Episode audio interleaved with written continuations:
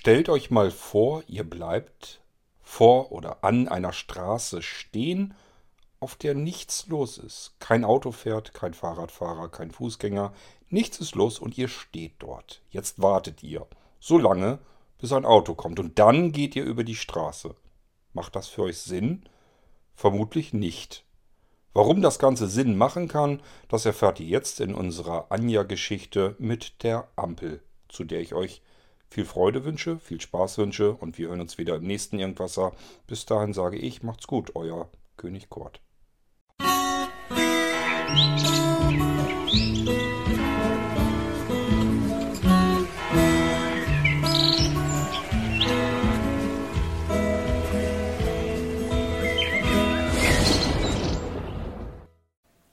Carmen und ich laufen durch ein ruhiges Wohngebiet, durch das Sonntagabends fast kein Auto fährt. Wir haben uns zu einem Spaziergang verabredet. Ich gehe bei ihr eingehakt und wir unterhalten uns angeregt. Natürlich mal wieder über Männer und Beziehungen. Ich habe sie vor zwei Jahren durch eine gemeinsame Bekannte kennengelernt und seither treffen wir uns ab und zu. Ich mag sie, da sie herzlich und unkompliziert ist. Zudem hält sie mich selbst in Zeiten, in denen sich meine Stimmung im Minusbereich befindet, gut aus und kann mich sogar stets aufheitern.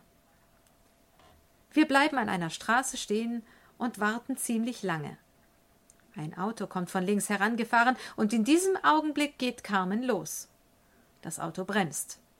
Entrüstet frage ich sie, Sag mal, wieso bleibst du erst ewig stehen, obwohl die Straße frei ist, und läufst gerade dann los, wenn ein Auto kommt?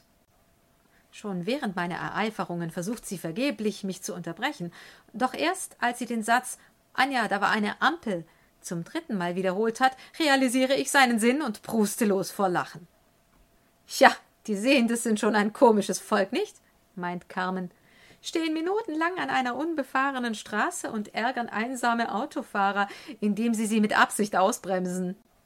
Es dauert lange, bis unsere Lachsalven nachlassen.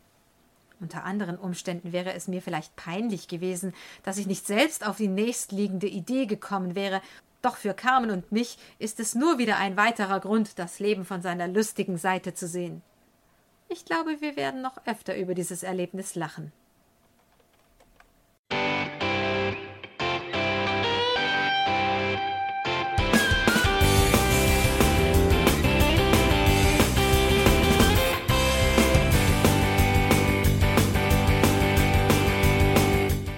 Das war Irgendwasser von Blinzeln. Wenn du uns kontaktieren möchtest, dann kannst du das gerne tun per E-Mail an podcast.blinzeln.org oder über unser Kontaktformular www.blinzeln.org. Blinzeln schreibt man in unserem Fall immer mit einem D in der Mitte. Wenn du möchtest, kannst du uns sehr gerne auch einen Audiobeitrag auf unseren Podcast Anrufbeantworter sprechen. Der hat in Deutschland die Telefonnummer 05165 439 461. Und wenn du uns aus dem Ausland anrufen möchtest, dann ersetze einfach die erste 0 gegen die 0049 für Deutschland.